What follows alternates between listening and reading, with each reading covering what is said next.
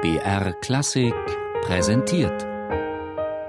Starke Stücke, Meisterwerke der Musik. Immer samstags um 17 Uhr auf BR Klassik.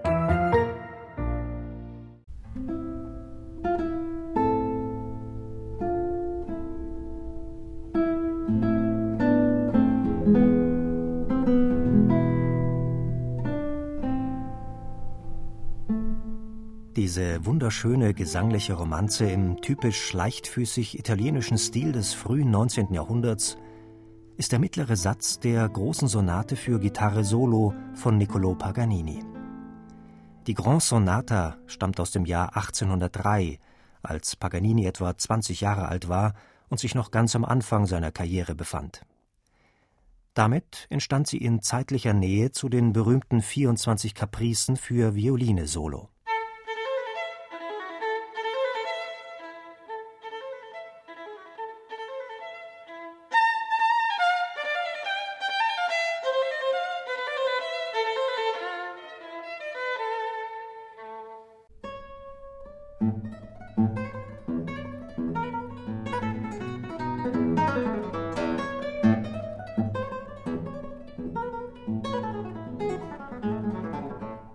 Paganini schätzte die Gitarre als ganz undämonisches, intimes und im Gegensatz zur Geige harmoniefähiges Instrument.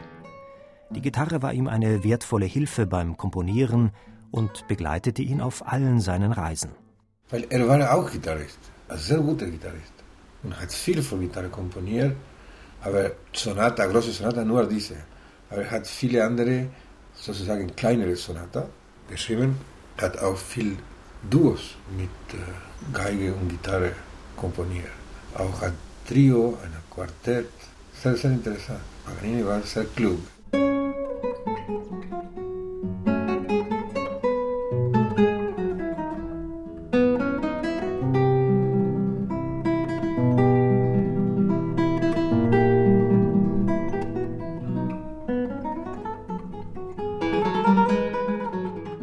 Die Tonart A-Dur ermöglicht auf der Gitarre eine leichtgängige Virtuosität und kam damit dem Erfindungsgeist von Paganini sehr entgegen. Die Romanze Piuttosto largo, amorosamente wird eingerahmt von einem großen, in Sonatenhauptsatzform geschriebenen Kopfsatz Allegro risoluto und einem abschließenden Thema mit Variationen. Durch alle drei Sätze zieht sich der bewegliche und frische Stil der italienischen Schule. Die Sonate überzeugt durch reichhaltige Melodien und ist mit raffinierten virtuosen Elementen durchsetzt, die eine sinnlich-motorische Bewegungslust ausdrücken.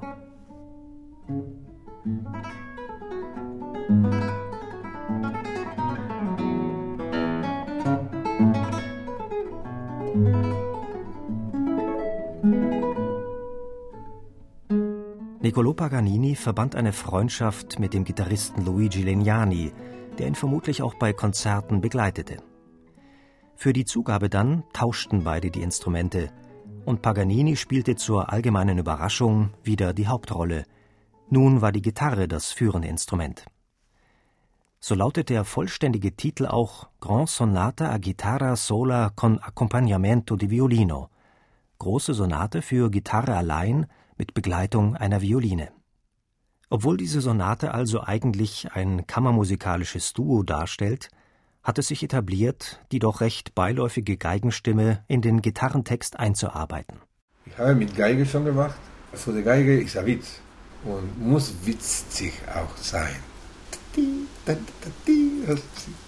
Man kann allein spielen, aber es ist interessant zu lesen, zum Beispiel die Gitarre ohne Geige ist so selbstständig, so, so gut allein. Sehr, sehr, sehr, sehr fein. Ich denke auch in Legnani immer, weil Legnani war auch ein super Musiker und er spielt auch Geige. Es war ein perfektes Duo. Ich bin sicher, das war viel Spaß mit, mit den beiden zusammen, auch neben den Konzerten. Ne?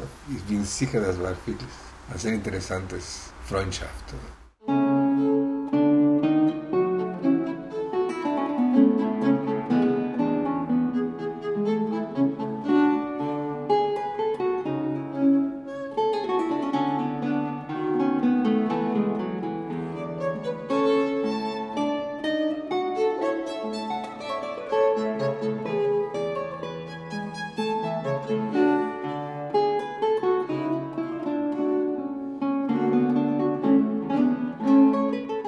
Nach dem umfassenden, aber auch durch seine Form gebundenen ersten Satz und der anmutigen Romanze wird das Andantino Variato dann zum lebhaften Spielfeld für Paganinis Experimentiergeist.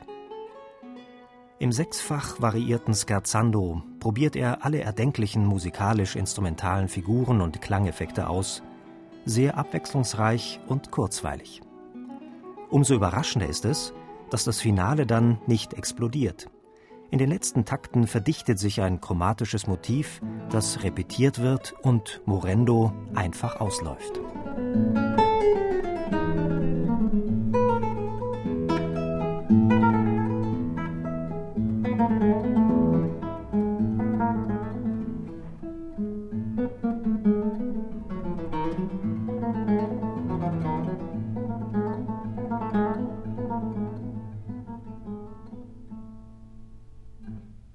Paganini stellt mit der Grand Sonata seine Fähigkeit einer originellen und lebendigen Virtuosität unter Beweis. So wurde die Gitarrenliteratur bereichert um eine charmante Solosonate voller vitaler Energie und spritzig erfindungsreichem Geist, von der impulsgebenden Persönlichkeit des spektakulärsten Musikers seiner Zeit.